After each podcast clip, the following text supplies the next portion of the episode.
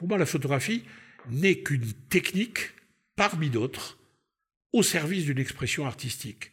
Et pour moi, le problème important n'est pas qu'est-ce qu'une photographie ou qu'est-ce que la photographie. Le problème, c'est qu'est-ce que j'ai à dire? Qu'est-ce que j'ai à partager? Vous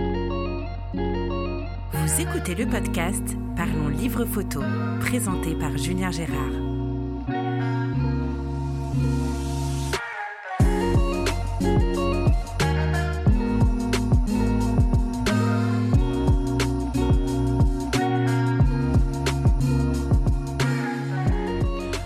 Bonjour et bienvenue dans ce nouvel épisode du podcast de Parlons Livre Photo. Je suis aujourd'hui avec Gérard Bessière qui nous a rapidement parlé euh, du Maroc et de sa vision de la photographie euh, dans l'introduction de cet épisode. Bonjour Gérard. Bonjour Julien. Cette fois tu as le droit d'approfondir et tu peux dépasser les 30 secondes largement.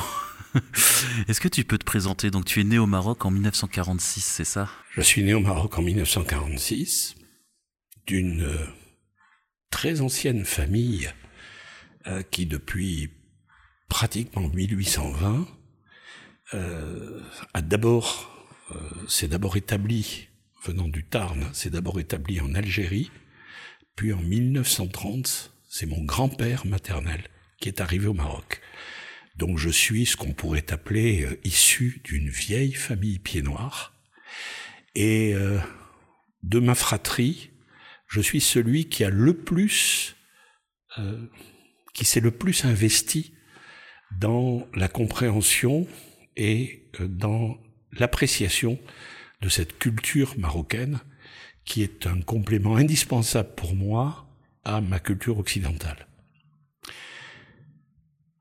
Le Maroc est donc quelque chose qui, très tôt, a envahi ma façon de vivre, de penser, de voir, de ressentir, d'aimer, d'apprécier effectivement que ce soit la lumière, les bruits, les senteurs, euh, les paysages, les personnes, les modes de vie. La photo au milieu de cela, elle est arrivée assez tard. Elle est arrivée à l'âge de 20 ans. J'avais d'abord commencé par être, euh, disons, passionné par euh, les expressions artistiques qui étaient la peinture, le fusain, la mine de plomb, l'huile, le modelage. Et ce n'est que aux alentours de 20 ans que j'ai découvert la photographie. Et cette euh, façon de m'exprimer, artistiquement parlant, a balayé la totalité des autres, des autres domaines. J'avais fait mes premières expositions de jeunes tentés par l'art euh, des expositions de peinture, de modelage euh, sur euh, Fès où j'habitais à l'âge de 16 ans. Et à partir de 20 ans, il n'y a plus chez moi que la passion pour l'expression photographique. Alors ma vie photographique s'est répartie en deux parties très importantes. Quand je dis 20 ans, à peu près, nous sommes dans les années 66-67. On est encore dans l'univers du noir et blanc. On est dans l'univers euh, du papier, euh, des, technologies argentiques, mais du papier brillant ou du papier mat, mural, le Kodak mural, etc. Et je me suis très vite dirigé vers la photographie monumentale. J'ai été attiré par les grands formats, à tel point qu'à cette période-là, la plus grande photo que j'ai eue à exécuter, à tirer, a été une photo de 6 mètres de haut sur 16 mètres de long, qui était une photo qui était réalisée en lait, euh, avec du papier Kodak mural, extra mat, en fait. Et ça a été une période pendant laquelle, ayant créé très tôt une entreprise de photographie industrielle, mode, publicité, mais surtout décoration, euh, j'ai très vite euh, occupé un, espace de besoin, de demande, euh, qui existait à l'époque et qui nous a conduit à avoir un laboratoire important et à faire beaucoup d'aménagements, de banques, d'institutions, d'hôtels. J'ai travaillé pour des chaînes hôtelières, travaillé pour le tourisme marocain, etc. Avec cette volonté d'exposer sur les murs de ces, de ces réalisations architecturales, d'exposer les beautés de ce pays. Quand je vais encore actuellement au Maroc, il m'arrive, alors que nous sommes quand même à des années-lumière de l'époque dont je parle, il m'arrive effectivement de trouver ça et là de grands panneaux qui sont toujours au mur, en parfait état, et qui datent de cette époque. Et ces panneaux, pour ceux qui éventuellement visiteraient touristiquement le Maroc, ces panneaux sont signés en bas à droite par la marque Interphot SA. Voilà, c'est l'époque, euh, cette période de, de, photographie fantastique a été une période où j'ai fait bien sûr beaucoup de kilomètres à travers ce pays pour le découvrir, pour le comprendre, pour l'exprimer, et euh, où j'ai réalisé euh, beaucoup, beaucoup de prises de vue, que ce soit de l'humain, du paysage, de l'architecture, etc., toujours en noir et blanc et toujours pour des expositions, pour des, réalisations de grand format. Et puis, euh, dans les années 80, euh, euh, l'obligation de quitter ce pays tant, tant adoré et de rentrer m'installer en France sans avoir initialement la possibilité de concevoir une réinstallation photographique pour des questions matérielles, personnelles, professionnelles, etc. Obligation de changer de, changer de voie, de me reconvertir. Et pendant des décennies, je me suis donc consacré à une carrière euh, de développement pour euh, les territoires en France, euh, qui a été certes passionnante également. Je découvrais en fait l'ensemble de la structuration de ce pays, où je suis arrivé très tard mais je ne pouvais pas concevoir de faire un partage entre la photographie et une carrière nécessairement euh, économique pour arriver à une réinstallation correcte en France. Donc pendant un certain nombre d'années, il y a eu arrêt complet. Arrêt complet, même pas en... Arrêt complet, j'étais incapable de dire je suis euh, un, développeur pendant la semaine et un artiste photographe le dimanche. Ça m'était impossible. J'avais toujours dit, je reviendrai à la photographie le jour où je pourrai de nouveau m'y consacrer totalement. Et ce nouveau, pour s'y consacrer totalement, est intervenu dans les années 2000, où là, euh, j'avais fini ma carrière professionnelle, et j'ai donc tout réinvesti, disons, sur le plan photographique. Mais j'avais quitté la photographie au Maroc à une époque argentique.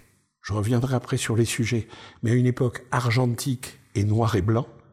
Et je retrouvais la photographie dans une technologie numérique et où la couleur était reine.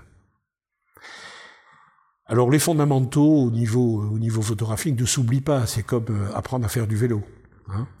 Donc les fondamentaux ne s'oublient pas. Mais il m'a fallu réapprendre. Euh, D'abord, apprendre l'informatique, euh, apprendre cette traduction numérique de l'image, en fait, et puis euh, investir le monde de la couleur et de l'expression colorée. Or le paradoxe, c'est que le Maroc est un pays de la couleur, et je ne l'avais traité qu'en noir et blanc mais j'avais quand même beaucoup de beaucoup de visions, mais aussi beaucoup d'archives, beaucoup d'expériences, etc. Donc voilà, j'ai redémarré euh, sur le numérique et en même temps avec la maturité, parce que finalement les, les années étaient passées, mais euh, mon regard avait pris beaucoup plus de profondeur, beaucoup plus de densité par rapport à la partie, euh, disons, émergée de l'image. Euh, L'époque avait aussi changé. le, la première période, le Maroc est un pays extrêmement photogénique, d'abord parce qu'il est très différent de nous. Et on le voit bien. Les touristes, les photographes qui ont tendance à aller dans ces pays ont tendance à rechercher un peu euh, l'image, euh, je dirais, exceptionnelle, mais au sens euh, qui étonne, voire à certains moments qui choque. les regards sont passionnés par la pauvreté, par la vieillesse, par un univers qui est très différent du nôtre, en fait, dans les villages de montagne, dans les douars, dans les bleds, etc. Euh, peut-être au détriment d'une connaissance précise des modes de vie. On ne se, focalise que sur l'aspect euh, représentation de l'image. Peut-être pas toujours en essayant de se poser les questions de fond sur les modes de vie, les relations humaines, etc. Et donc quand je suis revenu, moi, euh, à la photographie, j'y suis revenu avec la volonté, effectivement, d'aller beaucoup plus loin que la représentation un peu fantastique, je dirais, d'un pays différent. J'avais vraiment envie d'aller au fond de cette culture, de cette façon de vivre, de, des fondamentaux, de ce qui, pour moi, a toujours été l'ensemble de mes, de mes repères et que je voulais effectivement euh, communiquer. En répondant aux questions du style qu'est-ce qui fait effectivement que dans cette société que nous connaissons mal, qu'est-ce qui fait qu'il y a des éléments que nous avons peut-être nous perdus de notre côté, mais qui sont encore éminemment présents? Les problèmes de l'oralité, les problèmes de, de l'hospitalité, les problèmes de l'accueil, les problèmes de l'amitié, etc., qui sont effectivement des éléments que nous avons connus, que nous avons beaucoup appréciés, beaucoup protégés dans notre propre mode de vie, mais qui sont peut-être aujourd'hui un peu dépassés, gommés par un matérialisme, par euh, euh, une tentation accumulatrice, etc., par effectivement le fait que l'individu oublie le collectif à un moment donné. Donc quand je suis revenu à la photographie, ma quête a été effectivement de dire j'ai envie de montrer pourquoi en fait je suis autant attaché à cette culture. Alors ça a commencé par euh, d'abord des expositions sur quelque chose qui est aujourd'hui plus connu mais qui, était plus confidentiel, qui sont les tbolidas, qui sont les, les, les fantasias marocaines. Et là, j'étais à la recherche des, peintres orientalistes de, l'époque euh, euh Majorelle, euh, de la Croix, et donc qui, eux, ont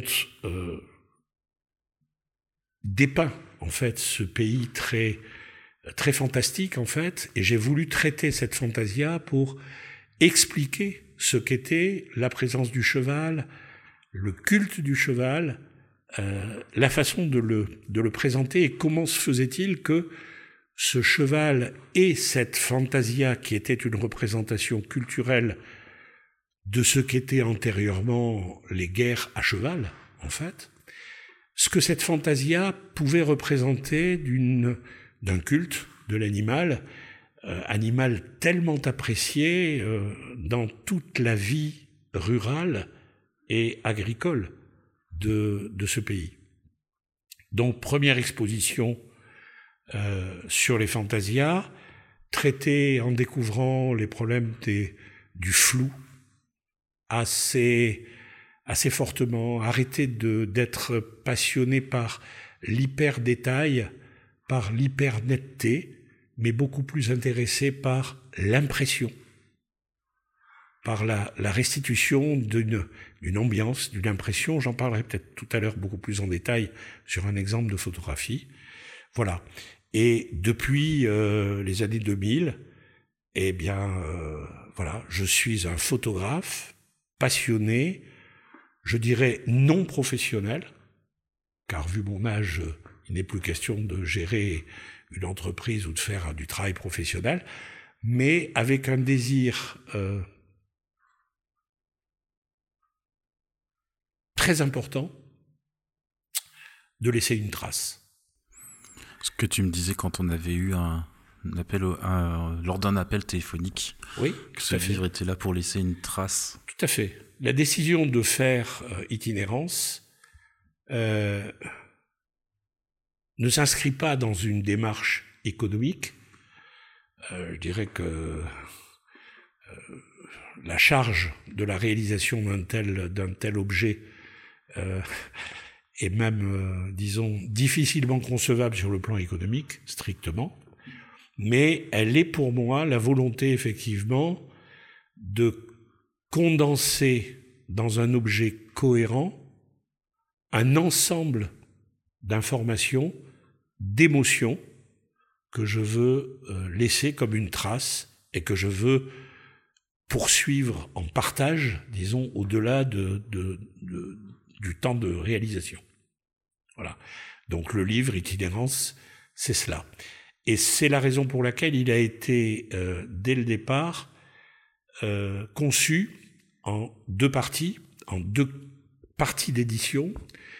Une partie euh, qui est le livre, itinérance, que, les personnes ont sous les yeux, etc.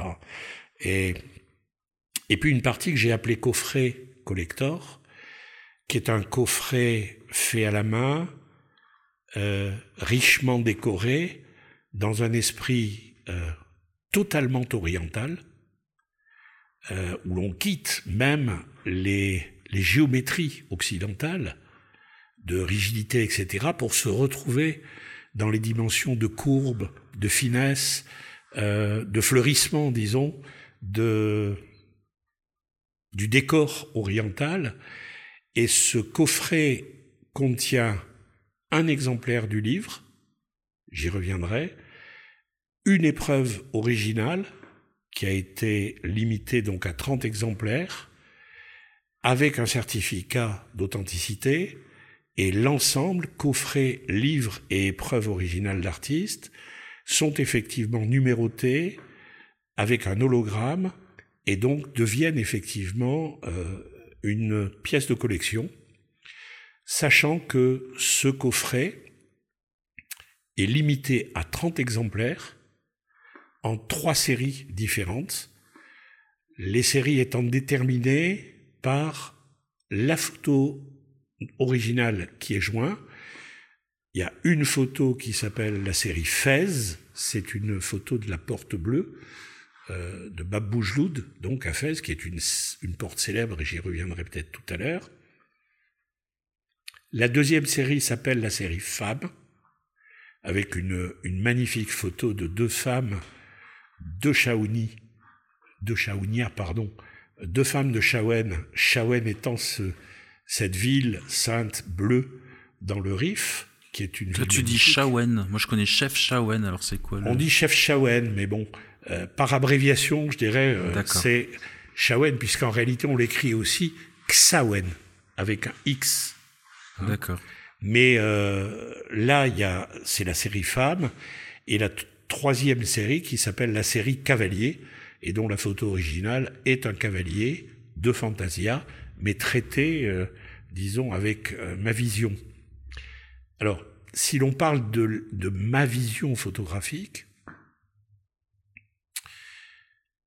je disais tout à l'heure que je ne suis plus tellement, euh, comment dire, focalisé sur les problèmes de netteté, euh, de, de, précision, euh, de, de, comment dire, de richesse du détail, etc., mais beaucoup plus sur des problèmes de d'impression, d'émotion. Et en cela, le flou, le bouger, etc., sont pour moi, des supports de ces émotions parce qu'ils permettent de libérer le regard de la recherche du détail pour pouvoir effectivement créer sa propre, créer sa propre réalité. Et je dis souvent quand on m'interroge, je dis, euh, je fais aujourd'hui de l'image pour faire rêver. C'est-à-dire, je ne suis plus attaché à la restitution fidèle d'une réalité. Et cela euh, s'est révélé, disons, à partir du justement de l'explosion du numérique qui a fait que on a vu le volume photographique euh, augmenter considérablement. Augmenter considérablement, et on a souvent l'impression, lorsqu'on voit des photographies justement, on a souvent l'impression de les avoir déjà vues. Il y a une espèce de, comment dire, de mémoire visuelle par rapport à tout ce que l'on peut recevoir comme impulsion photographique, une espèce de mémoire visuelle qui nous dit mais j'ai déjà vu ça. Oui, en plus il y a un effet, euh, ce qu'on appelle les lieux instagrammables. Oui, tout à fait. Des endroits en fait euh, où tout le monde va pour faire la même photo qui sera postée ensuite sur Instagram. Euh, et le Maroc n'y échappe pas. La culture des spots. voilà, c'est ça. le Maroc n'y échappe vraiment pas. Tout à fait. À tel enseigne d'ailleurs que la quadrature du cercle aujourd'hui pour le photographe voulant faire œuvre nouvelle est effectivement la recherche de l'originalité, la recherche de qu'est-ce que je peux montrer qui ne l'a pas déjà été. Je fais, si je peux, une petite parenthèse. Tu peux tout faire. J'ai eu dernièrement, euh, je suis un amoureux aussi de la ville de Venise. J'y ai été plusieurs fois.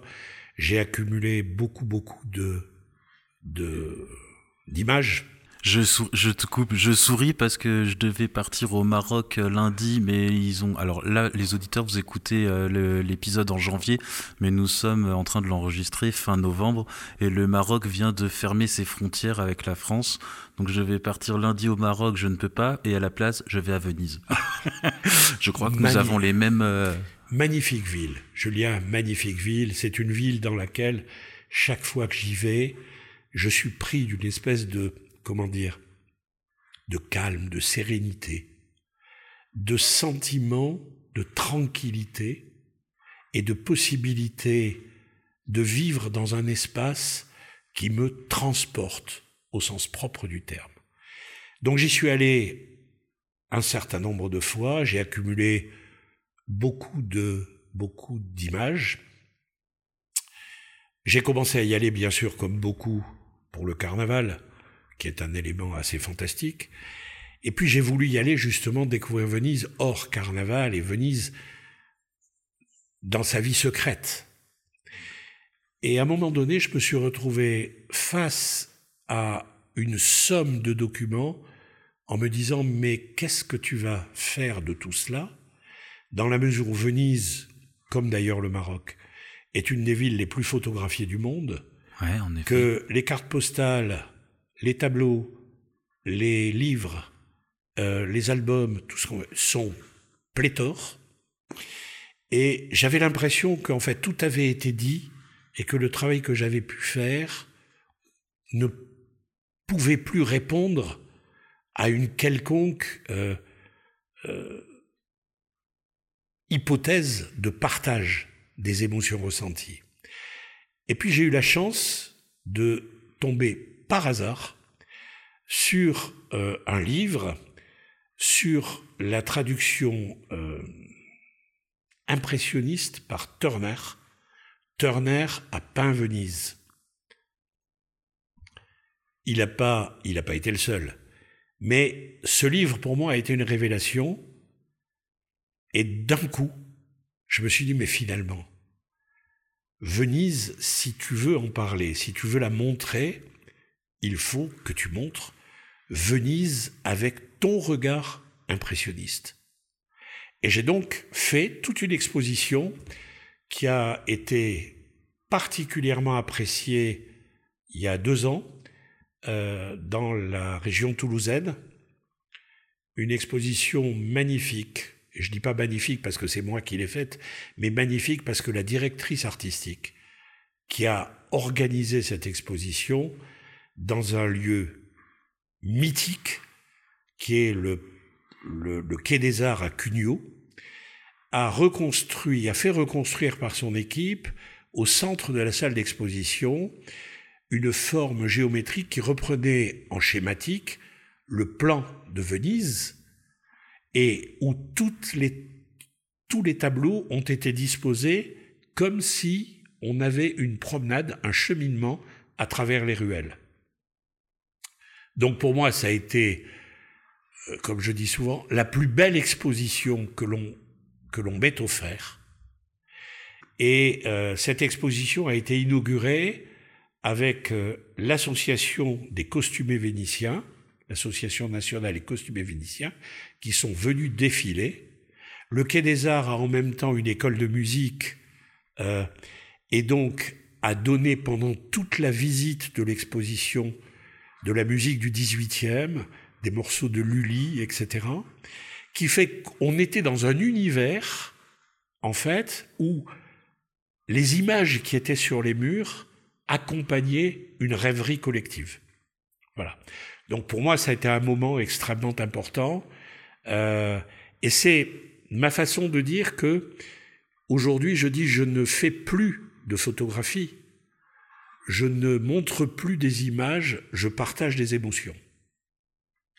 Et ma vocation, ma volonté, ma quête permanente est effectivement une quête extrêmement humaniste, puisqu'elle consiste à vouloir une rencontre avec les autres à travers mes images. Itinérance, c'est complètement la résultante de cette démarche. Alors si je peux parlons un peu de, la, conception. Hein. Euh, même si cela peut paraître un peu prétentieux, j'ai dit dès le départ, dans ma relation d'ailleurs avec la maison d'édition, avec, euh, avec l'imprimerie Scourbiac, qui m'a beaucoup accompagné à ce niveau-là, j'ai dit dès le départ, je ne veux pas un livre de photos. Je veux un livre, je veux créer un ouvrage qui n'aura pas un début et une fin, qui n'aura pas un sens général de lecture et de cheminement, mais qui sera consultable comme un bréviaire. Et j'ai dit volontairement, j'ai dit, je veux faire un livre conçu un petit peu comme une Bible, un Coran ou une Torah. C'est-à-dire, je veux qu'on puisse ouvrir le livre à n'importe quel moment, euh, profiter de une, deux ou trois pages à ressentir, à aimer, à méditer, le refermer et le rouvrir ultérieurement euh, à un autre passage sans qu'il y ait de recherche particulière euh, entre la fois précédente et la nouvelle vision ou la nouvelle lecture. Itinérance, c'est cela. Mais entre le fait de dire, voilà, je veux accumuler, montrer ce que je considère comme des images qui, pour moi, sont porteuses d'émotions, et le fait de pouvoir organiser cet ouvrage euh, pour qu'un lecteur puisse ressentir la même chose, même s'il n'a jamais mis les pieds au Maroc, même s'il ne connaît pas ce pays, même s'il n'en connaît pas la culture. Voilà, il a fallu effectivement euh, trouver une façon de parler du Maroc. Et nous avons décidé, et quand je dis nous, nous étions deux personnes parce que j'ai été chercher pour la partie des, des textes un ami d'enfance qui a à peu près mon âge, qui est un homme qui a euh, disons, un parcours euh, ethnique extrêmement complexe depuis euh, l'Orient, l'Afrique du Nord, etc., et qui est un homme de très très grande culture, Mourad, et qui est un homme qui a une façon de parler, de lire, d'écrire extraordinaire, et qui est musulman. Il était important pour moi que cette complicité entre Mourad et moi permettent effectivement de donner vie à ce, à ce livre. Alors itinérance, nous avons décidé de l'organiser autour de ce que nous avons appelé les douze piliers de la marocanité. Autrement dit, la réponse à la question, mais qu'est-ce qui fait que cette culture marocaine, elle est en même temps euh, inséparable de ce que je suis et en même temps tellement différente de ma culture occidentale. Et donc, Itinérance s'est organisé autour de ces douze piliers de la marocanité dans laquelle on a décidé, en fait, de parler de façon très scindée, en fait. On a parlé de la foi, comme étant bien sûr le premier pilier. Nous sommes au Maroc, dans un pays où le chef politique est le commandeur des croyants. C'est-à-dire qu'à la différence de notre laïcité, le Maroc est un pays qui se réclame de la religion. Et donc il fallait dès le départ euh, expliquer pourquoi la foi était aussi importante dans cet espace culturel. Alors on a parlé de la foi, et puis on a parlé de l'amitié, de l'hospitalité, de la main. Nous sommes, nous, les produits d'une civilisation, on a coutume de dire, de la révolution industrielle.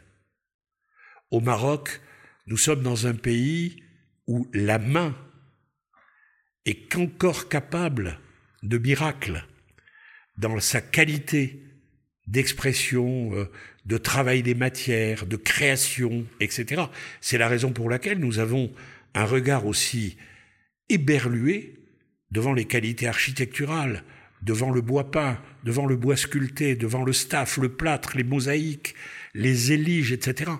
On, est sidéré lorsqu'on arrive dans ce que nous appelons, nous, les riades, parce qu'on a l'impression d'être dans des, dans des palais des mille et une nuits, alors qu'en réalité, nous sommes dans ce qui est l'âme encore actuelle et indissociable de cette culture marocaine où le travail de la main, que ce soit au niveau du tisserand, du menuisier, du ferronnier, euh, de, n'importe quel métier, euh, prédomine ou, arrive est, euh, comment dire, bien au-dessus de la qualité de l'automatisme et de la machine.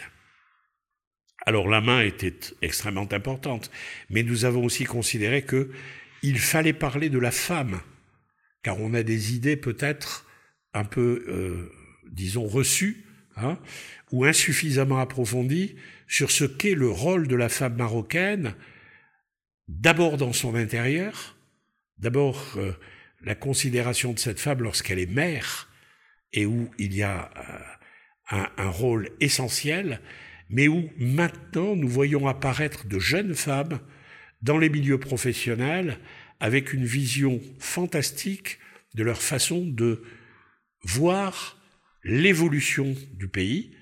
Euh, je cite de façon un peu, un peu synthétique, mais cette femme architecte dans le sud marocain qui s'est engagée sur la rénovation et la restauration de toute l'architecture euh, de terre brute, de tous les xars, des greniers, à, grains, etc. Et c'est une architecte, mais une architecte qui ne s'est pas euh, orientée vers, euh, disons, euh, les maisons modernes, à l'américaine, etc., mais qui a voulu effectivement apporter sa touche à la rénovation, à la conservation et à la revitalisation d'un patrimoine en risque de disparition. Par exemple, donc la femme, élément important dont il fallait parler, j'ai parlé de l'amitié, j'ai parlé de l'hospitalité, le, temps la relation au temps est complètement différente. Et euh, j'ai en souvenir, quand je travaillais avec euh, quelques artisans marocains, euh, lorsque un zéligeur, par exemple, s'installait devant le pilier sur lequel il devait appliquer une mosaïque, et que je lui disais, faut cache. Je lui disais, quand est-ce que tu finis? Et il me répondait, il me disait, Manarf, je sais pas et il me regardait en rigolant et en levant le doigt au ciel en disant Allah. Cette notion de temps euh, je rappelle que nous, nous sommes dans une culture, lorsque nous rentrons dans une réunion avec notre culture de d'efficacité à l'anglo-saxonne, en fait, euh, notre culture de la performance, de la profitabilité, de la rentabilité. Nous rentrons dans une réunion et on voit l'animateur de la réunion regarder sa montre et dire à l'ensemble, nous nous donnons combien de temps? Voilà. Donc, la notion de la notion de temps, la relation au temps pour prendre le temps de vivre et prendre le temps de réussir au maximum ce que l'on veut entreprendre. Donc nous avons voulu parler de cette relation au temps. Nous avons en même temps voulu parler bien sûr du cheval, qui est un élément dans la culture marocaine, qui est un élément indissociable. Vous savez, c'est euh, un animal mythique parce que le cheval, et je parlais tout à l'heure de la fantasia, le cheval est un animal, euh, ce cheval barbe ou arabo-barbe, qui est qui n'est pas ce qu'on a coutume enfin de, concevoir comme étant le cheval arabe. Le cheval arabe est un cheval très fin avec un cœur extrêmement solide qui lui permet de parcourir des distances très très longues, mais qui est taillé comme une gazelle, je dirais. Il est extrêmement fin. Il sautille d'ailleurs souvent euh, lorsqu'il déambule. Alors que le barbe est un cheval avec un poitrail très large, un cheval très nerveux qui un peu ressemble dans ses comportements avec le quaterhorse américain. En fait, c'est un cheval qui part très vite, qui a une puissance au démarrage extraordinaire, mais qui est capable de s'arrêter sur 80 cm. Donc, et ce cheval, en fait, n'était pas, euh, comment dire, la danseuse d'un émir ou d'un riche marocain. Ce cheval, c'est le cheval du fellah, c'est le cheval du paysan, qui labourait les champs pendant l'année, et qui, au moment de la fête, était revêtu d'or et de soie pour aller effectivement faire le coup de feu, faire le jeu de la poudre, en fait. Donc on a voulu expliquer cette, cette présence et montrer ce que ce cheval avait de mythique, pour ne pas dire de mystique. Voilà. Donc le livre Itinérance, dans son ensemble, c'est cela. C'est le regard d'un homme amoureux de sa de la culture de son pays de naissance, qui essaie au soir de sa vie de transmettre à d'autres cette passion pour une culture dont il tire, après une vie complète, dont il tire encore beaucoup, beaucoup de richesse de ses, de ses comportements et de ses modes de vie. Donc itinérance, c'est cela, c'est c'est un livre que j'ai voulu dès le départ euh, à l'image de cette culture orientale, c'est-à-dire euh, très beau, en ne lésidant pas sur la qualité des matériaux, sur la qualité de la réalisation, aussi bien sur le plan purement photographique que sur le plan qualité du papier, couverture, dorure à l'or, etc. Donc qui fait aujourd'hui que Itinérance est considéré comme euh, une œuvre, vraiment. Euh, qui a conduit d'ailleurs le, le, responsable, le propriétaire de, de, enfin l'un des associés de l'entreprise euh, qui en a réalisé l'édition, qui en a réalisé l'impression, de dire dans sa dédicace lorsque le livre est sorti de Maître, probablement le plus beau livre que nous ayons effectivement produit. Voilà. Pour moi, c'est un compliment, euh, certes, extraordinaire, mais je pense que ce qui a été le plus beau compliment, les plus beaux compliments, ça a été la réaction de ceux qui ont acquis ce livre ou le coffret et qui m'ont envoyé des, des lettres comment dire, émouvantes. Euh, les uns disant que parce que originaires aussi du Maroc, ils avaient eu les larmes aux yeux euh, en découvrant euh, ces souvenirs sublimés par les mots de Mourad et par les images de Gérard. D'autres, et j'ai en mémoire cette, cette réaction de la présidente d'une d'une organisation photographique que j'apprécie énormément et qui m'a écrit en me disant je n'ai pas pu attendre des réceptions du colis, je l'ai ouvert au milieu de la poste parce que je ne voulais pas attendre pour le découvrir et tout le monde s'est regroupé autour de moi pour découvrir ce livre qui est une merveille, etc. La, résultante de, de ce travail, c'est euh, lorsque ce livre a été présenté au public sous les couleurs de la consul générale du Maroc à Toulouse, dans le cadre de l'Institut catholique, et où il y a eu effectivement un écho extrêmement important qui a fait que l'ambassade du Maroc a acheté un certain nombre d'exemplaires. Euh, l'ambassadeur du Maroc, voulant en faire à ce moment euh, une partie de ces cadeaux, de ces présents de fin d'année, et a offert euh, un exemplaire d'itinérance à Jack Lang en tant que président de l'Institut du monde arabe. Et j'ai eu l'étonnement, la surprise de recevoir sans aucune, sans être informé euh, de, de l'envoi, de recevoir une lettre personnel de Jacques Lang, me remerciant, me félicitant pour la façon dont effectivement j'avais parlé de ce pays qu'il aime tant et j'avais présenté effectivement ce qui pouvait être les richesses de cette culture. Voilà, l'aventure itinérance qui aujourd'hui euh, continue à avancer, hein, a démarré dans ce contexte-là avec la volonté de ne pas, comme le disait euh, euh, le responsable de, de l'entreprise de, de, la maison, enfin de l'imprimerie. On peut citer un, c'est Scourbiac, c'est ça? Oui, de l'entreprise Escourbiac. Euh, Olivier disait, lorsque nous avons pour la première fois découvert le livre, il a dit, je dois dire que ce qui a été extraordinaire avec Gérard Bessière, c'est que du début à la fin de notre travail, il n'a jamais parlé budget et il a toujours parlé excellence.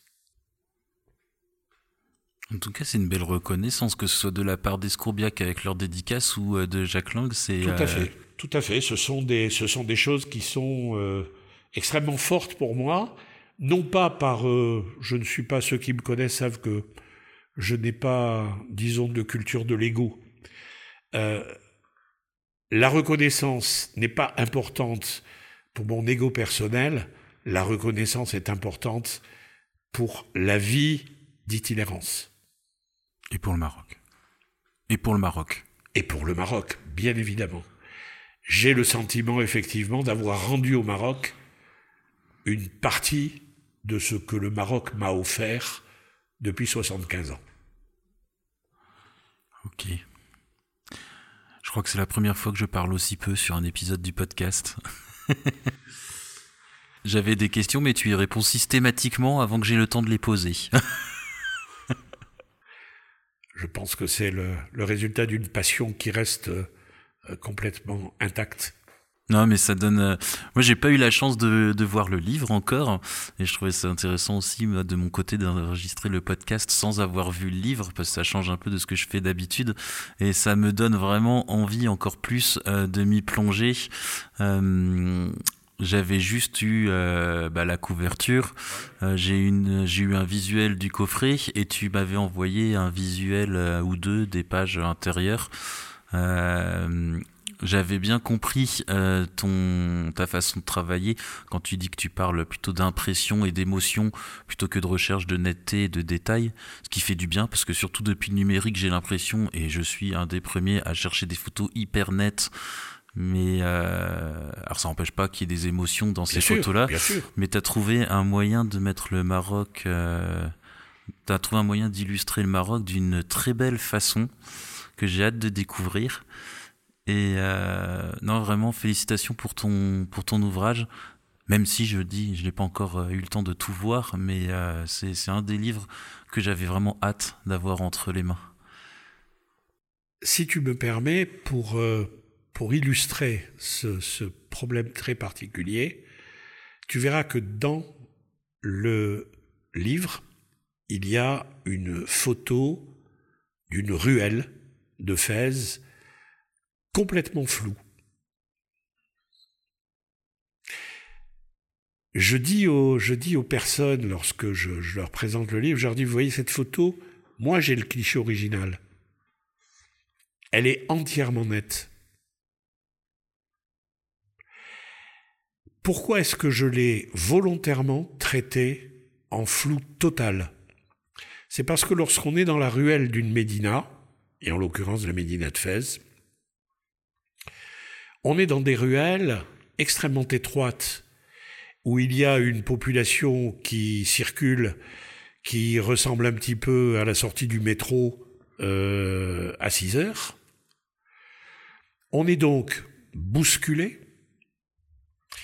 On est dans une ruelle où les jeux ombre et lumière, compte tenu de l'étroitesse de la ruelle et d'une lumière qui est zénitale, on a euh, les yeux qui sont emplis, qui ont des, des flashs de lumière et qui tout d'un coup, on n'y voit plus rien parce qu'on est sur une zone d'ombre, on a une ambiance qui est relativement poussiéreuse, bruyante, et en fait... Oui, mais alors c'est du bruit agréable. Oui, oui, c'est du bruit agréable, mais... Parce que c'est pas du bruit de mécanique ou euh, c'est la vie. C'est une vie. C'est une vie totalement en mouvement. Et en réalité, on se rend très vite compte que on ne regarde pratiquement rien. On n'a pas le temps de regarder. Le fait qu'on soit bousculé euh, fait qu'on est plus dans une ambiance que l'on ressent plus qu'on ne la voit. Et il fallait effectivement arriver à restituer euh, dans une image fixe le restituer dans une, dans une image vidéo, dans, dans un film, c'est une chose. Mais restituer dans une image fixe cet univers dans lequel on ne peut accrocher aucun détail et où on est pris par une ambiance. Voilà.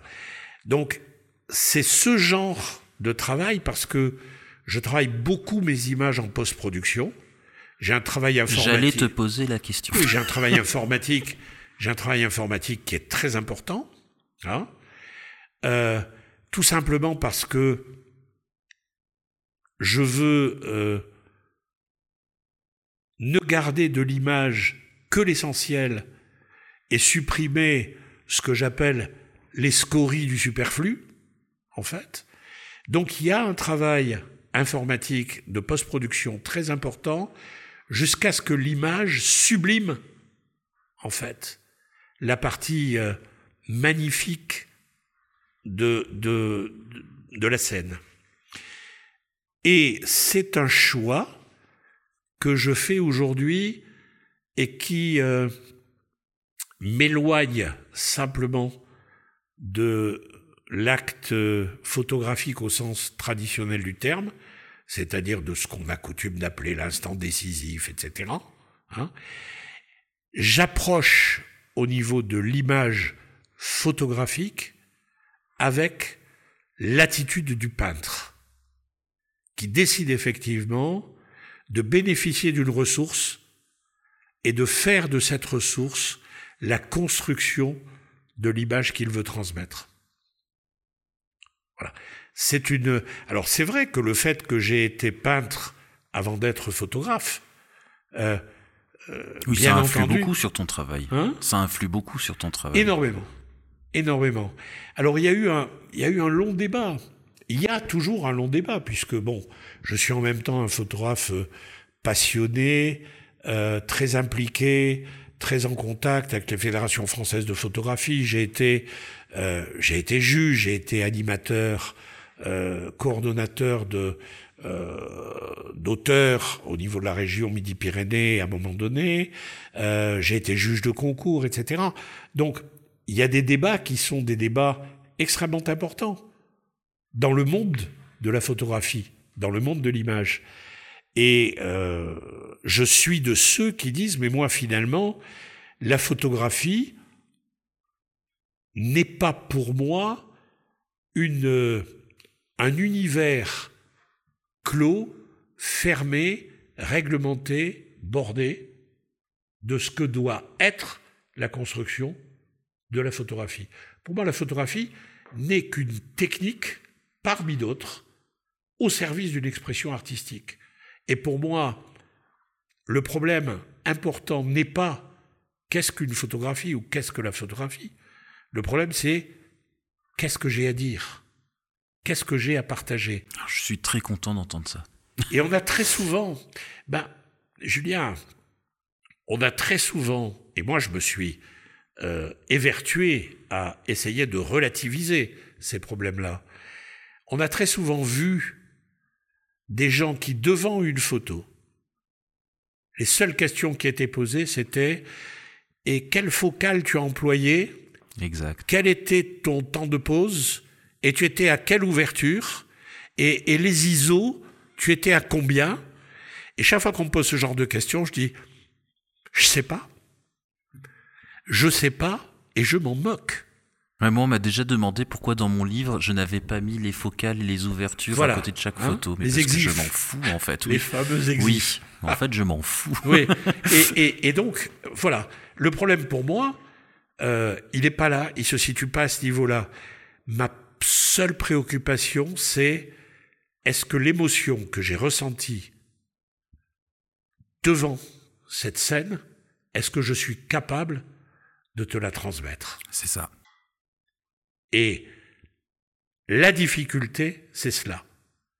C'est d'amener petit à petit le lecteur, le spectateur, à se pénétrer de cette émotion que j'ai ressentie au moment où j'ai décidé de créer cette image.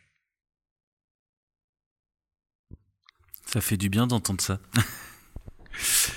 Je voudrais juste euh, préciser, euh, revenir sur Fès pour ceux qui ne connaissent pas euh, le Maroc et qui ne, ou qui ne connaissent pas Fès.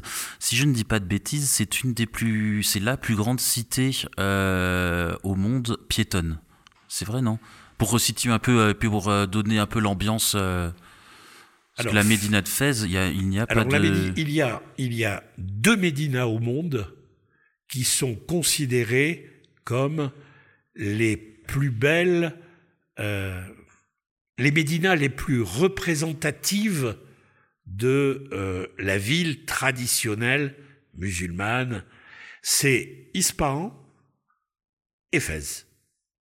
À telle enseigne que dans les années 60, et j'ai participé d'ailleurs au projet, dans les années 60, alors que je dis pas de bêtises, 1972, un projet de représentation de la cité islamique euh, s'est constitué et devait être donc euh, euh, présenté à Londres.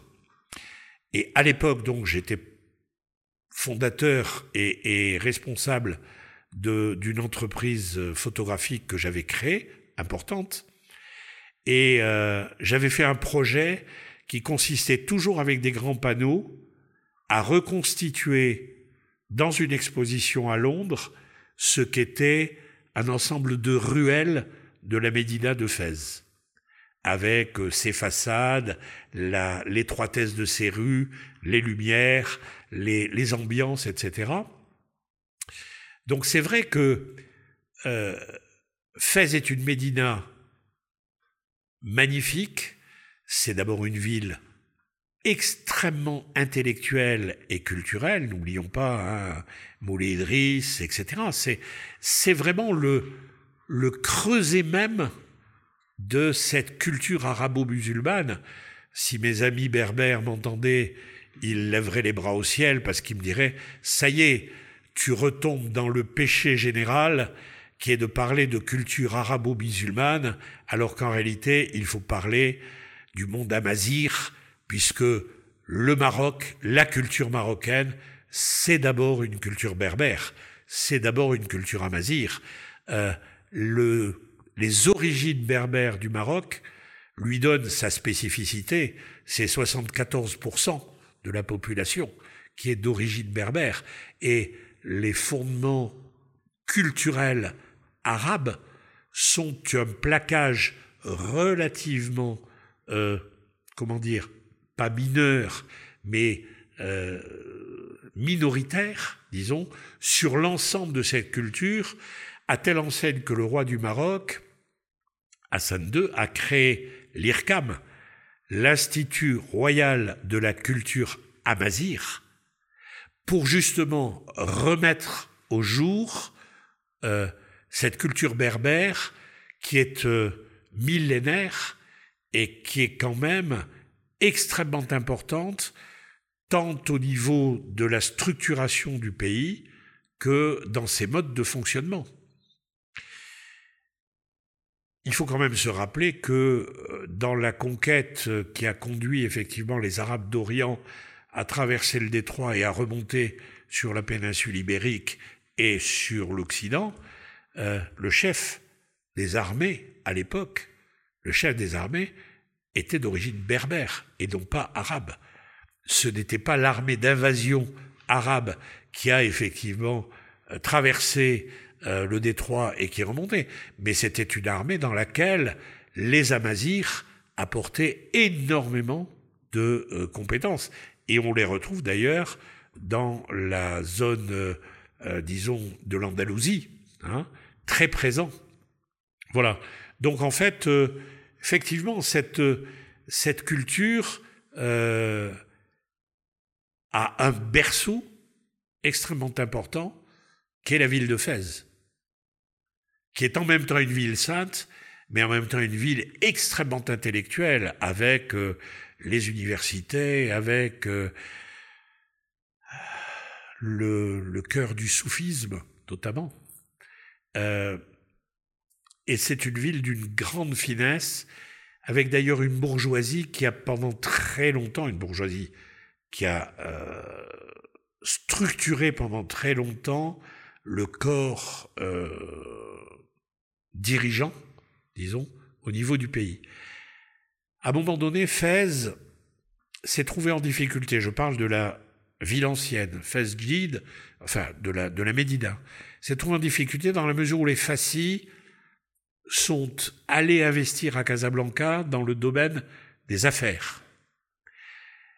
Et aujourd'hui, depuis quelques années, on sent bien effectivement que il y a un effort fait de façon essentielle sur la rénovation du patrimoine, sur la conservation et la, remise à jour, disons, de cette magnifique Médina, avec des,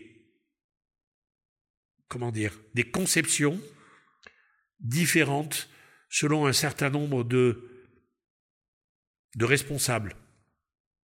Certains consultants notamment au niveau du PNUD, etc., considérant que il fallait purger un petit peu cette Médina pour l'adapter à un nouveau mode de fonctionnement, en ne gardant que quelques îlots qui étaient les îlots les plus représentatifs, etc.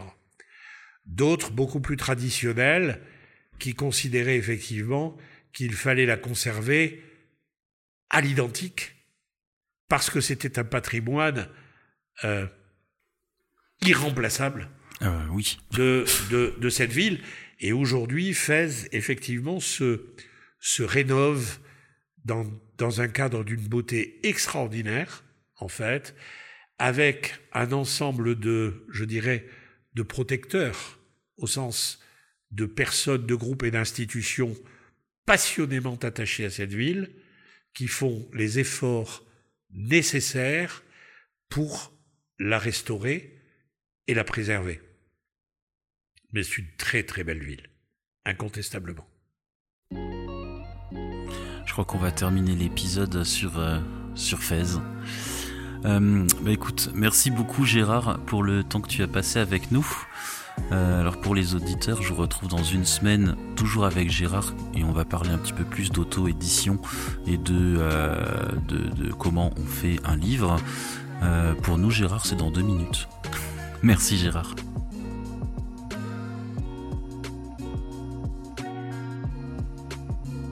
Si vous avez aimé cet épisode, vous pouvez nous laisser une note. 5 étoiles, ça serait top, ou un commentaire pour améliorer notre référencement. Vous pouvez également nous soutenir via Tipeee, la plateforme pour laisser des pourboires aux créateurs de contenu.